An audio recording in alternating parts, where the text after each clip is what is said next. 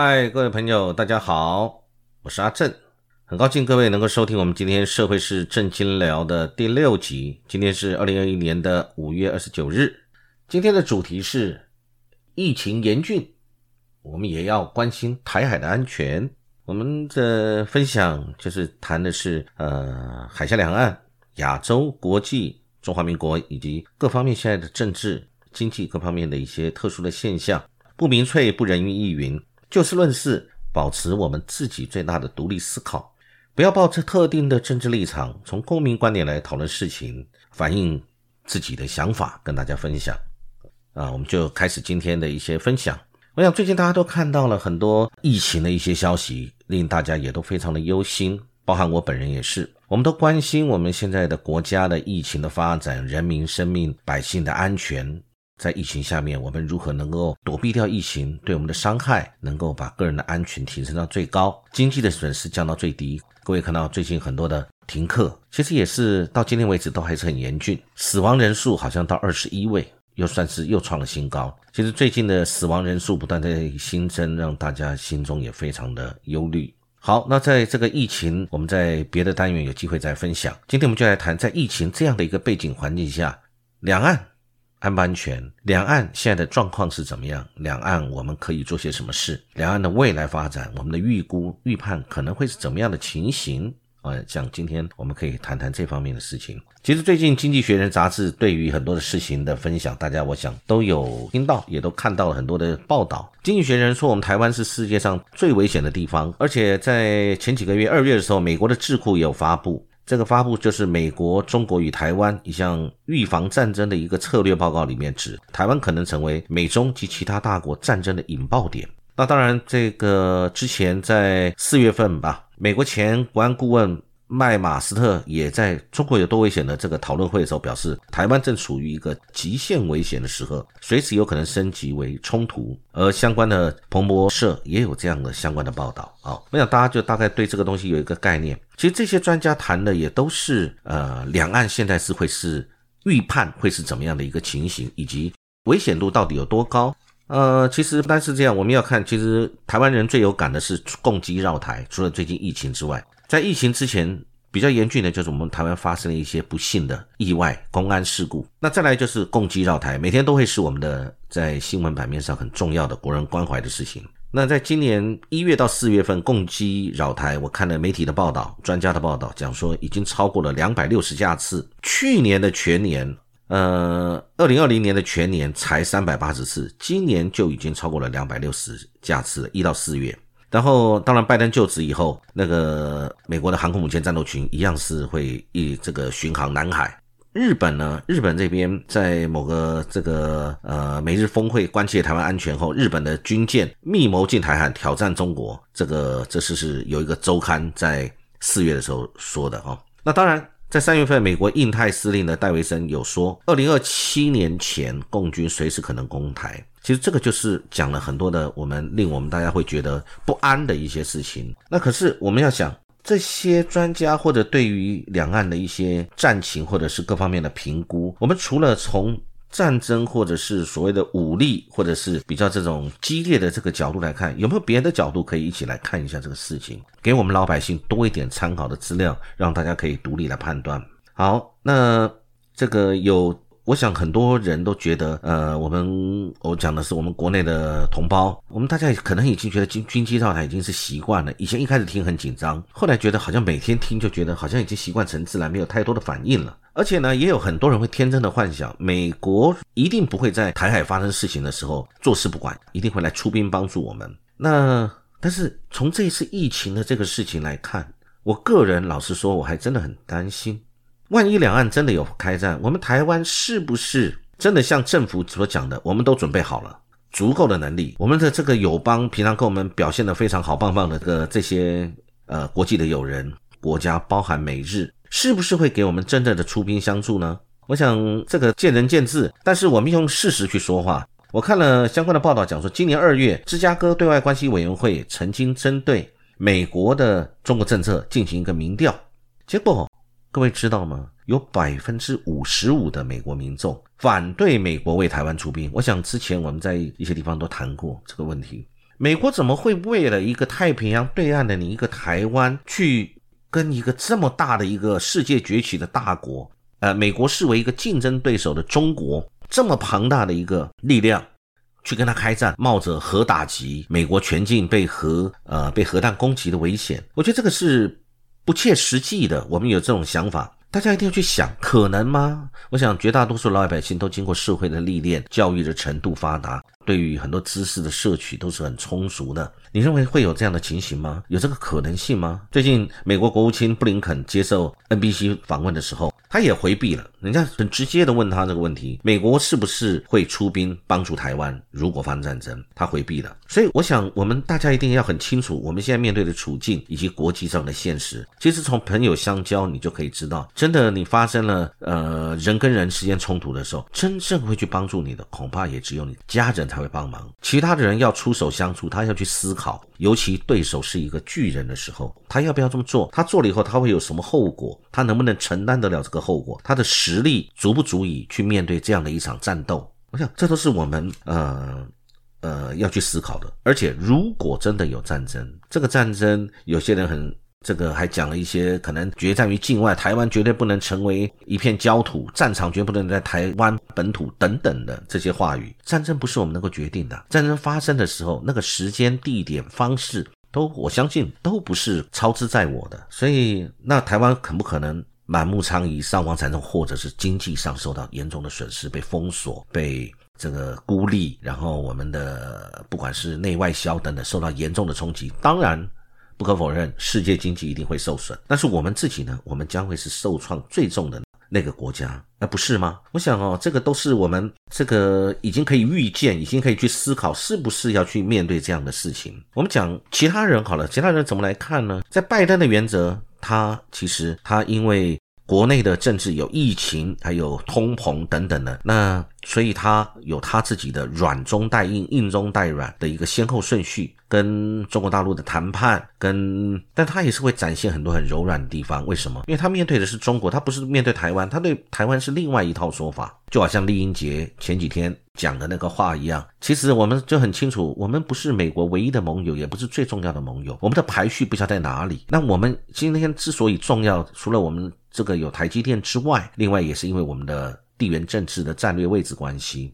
那你说我们的这个户口仍然台积电是？永远不变的吗？不可能。所有的国际现实都是动态的、滚动的。现在美国也开始建立它的晶片联盟，各位都知道，我们也谈过这个问题了。不管是韩国三星或者美国自己啊，它都不断的在增强，它要减低你台湾台积电对于美国晶片供给的这个风险，他要尽量减少鸡蛋不会放在同一个篮子里面。我想任何地方都是一样。那再来呢？这个拜登在跟我们台湾。呃，修好，他派前参议员陶德来台湾的时候，其实他国务卿科瑞也访上海。大陆，中国大陆就我们看到的报道是，这个科瑞在上海是受到冷对待。但是其实他能够让你去，我想他已经是呃，因为他觉得美国你没有很尊重他的主张很多的权利。那但是美国还是做他该做的，各自做该做的。所以中国大陆只是把科瑞的访问层级跟接待层级把它降低了一点。我想大概就这样。那你看美国还有谁讲了一些话？坎贝尔，那他是拜登任命是印太事务总监，他对于这个美国前国防部长盖兹建议的战略清晰啊，他是反对的。那同时呢，他也表示美国挺台不反中，并乐见台美对话。哦，这是坎贝尔的立场，他鼓励两岸对话，反对战略清晰，也就是战略要模糊。战略清晰就表示就是。中国大陆如果跟在台海之间发生了跟台湾发生的战争，我要不要介入？在公开的场合做公开的承诺，所以他不会做这么清晰的战略表达。他要表达一定是模糊。我们会尽我们的力量，我们会做我们该做的事情，但是我不承诺，也不保证，也不公开说明我会不会怎么做。这对我们台湾是有保障的吗？我们大家可以去思考。我们在讲旁旁边的日本好了，你想日本，日本是。中国已经是日本最大的出口国了啊！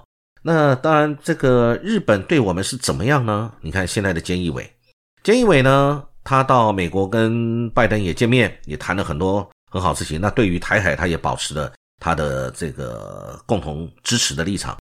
那是为什么？因为日本跟台湾，呃，有我们相关的一些关系跟防卫性，跟它的安全性。那但是菅义伟在主张两岸和平对话的时候，也没有说我一定会出兵保卫台湾，这当然不，他不可能讲。根据他们相关的有一个媒体的这个记者有报道说，四月十六美日峰会共同声明最后纳入了日方主张的促进台海两岸问题的和平解决。所以呢，那再来呢，有问到台湾有事情的时候。菅义伟他在国会日本国会的回答是完全没有可以预判日本会军事干预的内容，所以日本也不会保证，这些都会是在旁边观望的人啊。如果有事情的时候，他是在观望的人。好，我们就可以看到，那么这个去年美国前参谋联谊会的副主席跟中情局副局长都有谈到，说共军可能闪电发动对台湾的瘫痪战，因为疫情呢，或者是经济下滑、内控不稳。但是其实他们也没有谈到中国大陆现在在后疫情时代复苏，它是谷底弹升，它的内需经济大内需，它做了很多的重要的工作，而且是一个不单是短期，还有长期性的布局。那等等呢？那我想啊，这就是这些人对于呃我们现在台海的情形，他们都有他们的看法。那我们要讲说，台湾其实在面对战争这个事情，我们运气也是很好。曾经有报告报道，台湾在两度跟战争擦边而过。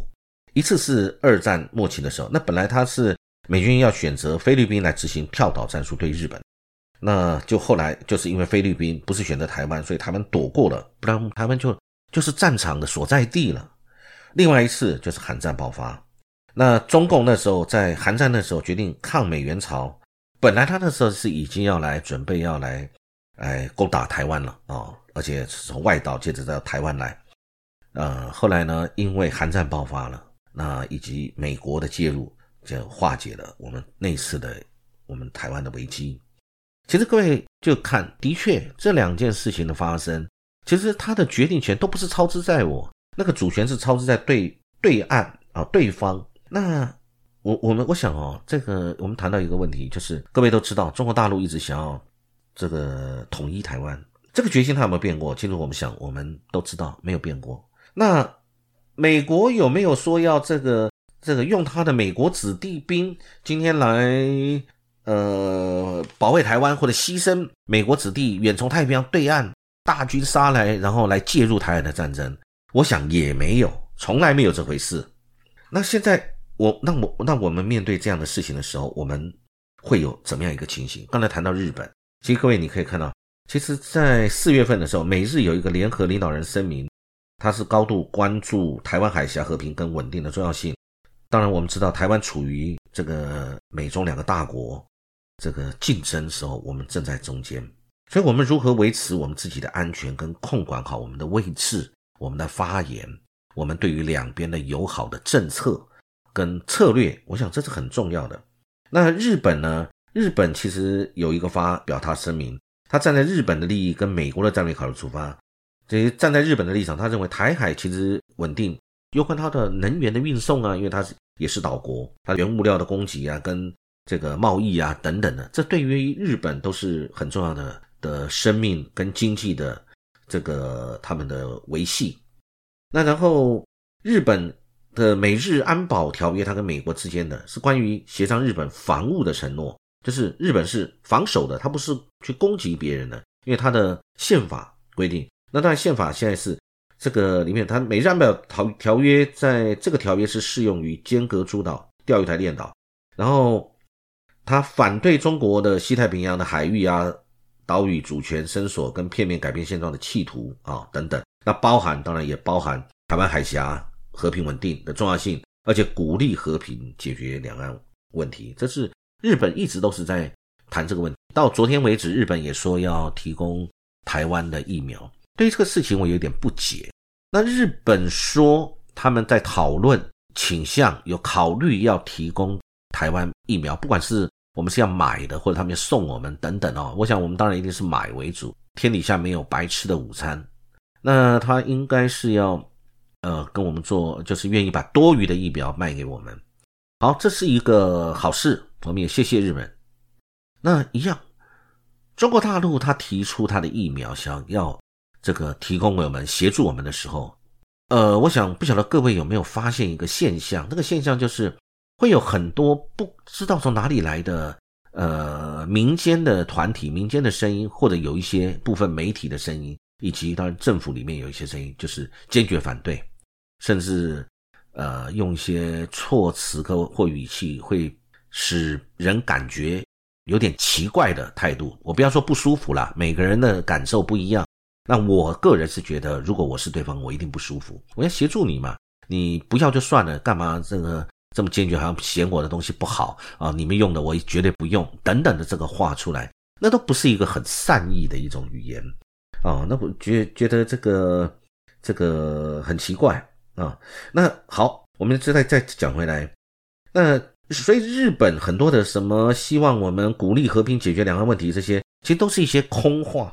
他也不能过度去解释说美日将改变对台战略模糊的这政策方向，不会的。美国已经表示，他就是战略模糊，他没有要战略清晰。那也不代表美国跟日本在我们台海有冲突的时候，他必然会介入，没这回事，从来没有这么说。所以很多人在。想说这个，呃，发生事情的时候，好像我们有很多很好的盟友会对我们千里来援等等的，不是的。日本，我们还要讲一个事情，他在二零一五年，日本的新安保法赋予日本扩大行使集体自卫权的法源，啊，让日本是可以在重要影响事态的时候为美军提供后援支援，或者是在，呃，这个日本关系密切的国家遭受到武力攻击而威胁到日本存立时，有条件行使武力反击。或者是在武力攻击事件的时候，他为在日本的美国基地等等保护或者反击等等，所以这就是日本的态度。那我们就要要说哈，呃，我们不应该认为国际必然会介入台海今天的争端，但是当然我们一定是欢迎国际的盟友支持跟这个对于我们的这个态度上的友善，我们也需要很多的朋友。我想这个是这个是我们一直以来的态度，一定是如此。好，那我们要再讲一个问题是：那如果是这样的话，那我们是不是要想办法要避开战争？如果你知道这个就是这么的危险，那我们要如何去避开？这个避开是要有方法的，还是呃我们要用怎么样的呃方式？认为说呃其他的朋友是不会来支持你的，所以，我们我们我想在这个部分，我们自己应该要很清楚自己的位置。就是角色的定位，你是谁？我们面对怎么样的处境？啊，现在对岸是什么样的一个心态？我们这边是什么样的心态？我们该做怎么样的动作？跟呃，做怎么样的策略的拟定？在未来，我们是不是有大方针、步骤等等的？这是任何事情，我们也都是如此吗？当然，我们购买军备，这个保护，呃，强化我们的国防。而且做一些相对应的，不管是内部的动员、内部的训练，要增强我们的国防实力，这应该的，这本来就是一直在做的事情，这是我们身为中华民国的国民本来就应该做的事情。但是我们也要避免掉很多呃可以避免的事情，不管是言语的挑衅，或者是呃做一些更有利、更友善的行为，让彼此可以有更好的呃这个态度跟想法。跟感受，我觉得这也会是我们应该要做的。呃，那美国在台协会就是 A I T 的前理事主席普瑞泽，他有说过，他的意思就是说，大陆是有能力攻台的，只是还没有这个意图。OK，这个我们现在就要谈到对岸了。对岸的想法是什么？对岸现在的国力，我想大陆中国大陆的现在的在国际上的实力，他们不管是能够上太空，讲科技就好，我们先不讲战争，讲国防，讲军事。我们讲说，它能够上太空，能够到火星、去月球，呃，然后海洋的探勘，它的潜舰、它的航空母舰。其实我们有些所谓的的媒体啊报道啊，我觉得，我觉得那真是愚民呢。讲到这个中国大陆的航空母舰的时候，就嘲笑，哎呀，那个是。呃，前苏联的怎么样怎么样的这个航母战斗群，然后作战能力如何如何？然后美国上次有一个军舰，那个舰长脚翘起来，啊，拍了一张照，故意露出来，有一点啊，这个自以为是的那种这个态度，然后我们就加以附和。其实我要讲，会讲这些话的，其实你算得出来，台湾两千三百万人里面，会讲这些不友善的嘲笑、嘲弄，不自己。去先看看我们自己的实力，而也不谋求两岸去走到一个和平的一个氛围，跟塑造一个好的一个形态，不思如此做，而是用嘲笑或者是自以为是的这种话语不断的散播，或者是这个给我们老百姓有一些这方面的思维，其实我是觉得是不对的。因为你让老百姓没有知的权利，你给他的都是一些碎片式、零散式的，甚至是负面的，或者是只是单一角度、非多角度、多广度的一些资讯，让他们做了一些错误的认知。讲简单一句话，说人话就是洗脑，对老百姓洗脑。你应该给老百姓更多的资源跟知识，让他可以自我去判断。那好，我们讲到为什么这个。普瑞泽会说大陆目前还没有这个意图呢？其实这就牵扯到人心。就像我刚刚说的，媒体上有一些对中国大陆很不友善、持续长期不友善的这些媒体，并不代表所有的台湾的同胞。那当然是中国大陆的军机绕台，是不是让大家不舒服？是的，这也的确是的。中国大陆有没有讲说要武统，让我们大家都心里对于这件事情一直耿耿于怀？有的，这些事情都是事实。那我们也不能以偏概全，也不能。以单一的事情来看全貌，呃，我们如果大家记忆很新，其实，在前几年，两岸关系也是都是很好的，维持就跟朋友跟朋友之间交朋友，生意上面你跟生意的客户、厂商往来一样，你有善意、有礼貌、尊重对方，大家什么事情共同商议，不可能会有不愉快的这种事情产生。那为什么今天会走到这样？那当然跟现在执政有关系。那这个执政也，我也不认为我们要把它定义成政府，因为政府大多数的官员都是恪守本分，做好他在政府职能里面扮演他的角色。是有部分的人可能把错误的讯息给了人民，或者是让政府整个的走向、策略、政策上面做了一个单方面的一个走向。其实我们虽然台湾现在社会上反中拒统这个是有的，但中国大陆也并没有因此立刻动手对我们。呃，如何如何？我一定要以武统台湾。其实太多的言语，有的时候我们只挑自己想听到的。其实武统只是其中它的一个选项。那它还是有很多和平统一的方式。那可能有人会认为说，我们为什么要谈这个问题？那我们不谈这个问题，我们掩掩耳盗铃，我们头埋在沙子里面当鸵鸟，那不应该的啊。的确，这个问题现在存在。那我们既然有这个问题，我们就拿出来讨论，把所有的利害得失。所有的关系人、关系事件，我们拿出来分析，得出一个科学的理论出来，然后让老百姓知道，以后大家一起来想。所以，我我想媒体上有讲一个很好的，就是台湾意识并不等于台独意识。我也个人认为我有台湾意识啊，台湾意识，但并不是我要台独啊。很多人也是一样有台湾意识，希望维持现状，没有希望要统一，但是也没有希望独立等等。大家经过民调都知道啊。这不就是现在？因为大家综合判断了一些部分的资讯以后，大家得出来的一个很自然的一个意思，这个台湾意识。然后很多人也还是有中华民族的情感，因为你不可能是从海里面冒上来的，你的祖先或者你祖先的祖先就是来自于海峡对岸那一大片中国大陆的土地上，你的很多先祖都从那边来，那不可否认的。那所以呢，还是有这样的一个民族情感。那我想中国大陆那边也一样是基于这样的情感，所以我们大家现在。一直希望能够往和平发展，跟和平，呃，不管是统一不统一，总之两岸就是要有一个和平的路。我想这个才是，呃，实际上很多人的心声。但是因为很多事情包含军机绕台，包含了呃这个中国大陆很多不同的声音，不管是解放军的声音，还是民间的声音，还是政府的声音，或者是呃他们的一些政策，或者我们做了什么挑衅的言语，对方对我们怎么样的打压，包含国际空间的限缩等等。这的确都让老百姓啊，台湾老百姓心里觉得不舒服，或者觉得不认同。那但是很多事情它都是一个一个动态的，它不是静态的。就像我刚才说的，很多事情以前才不过几年以前，我们两岸的交流、民间交流、各方面的商务、学术、经贸的往来是很强的，人民跟人民之间的善意感觉也是很好的。不过几年的时间。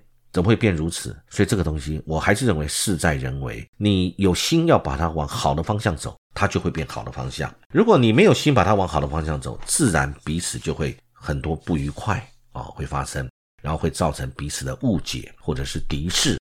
所以今天在这个疫情现在还是严峻的时候呢，借这个机会，我还是来谈一下，在疫情这个时候，我们台海的情形是怎么样？美国跟日本其实他们真正的态度是怎么样？我们台湾同胞自己要看清楚现实的状况，做一个好的思考。不管是要统，或者是要独，或者要维持现状都好，只要是大家老百姓共同决定的，就是我们台湾两千三百万同胞大家共同的想法，那就是台湾意识。那可是在这之前，我们要得到一个正确的资讯跟判断，提供百姓你自己可以去思考清楚实际上的国际上的现实、两岸之间的情况、民族之间的这个血缘以及。美日他与对于我们台湾是怎么样的一个态度？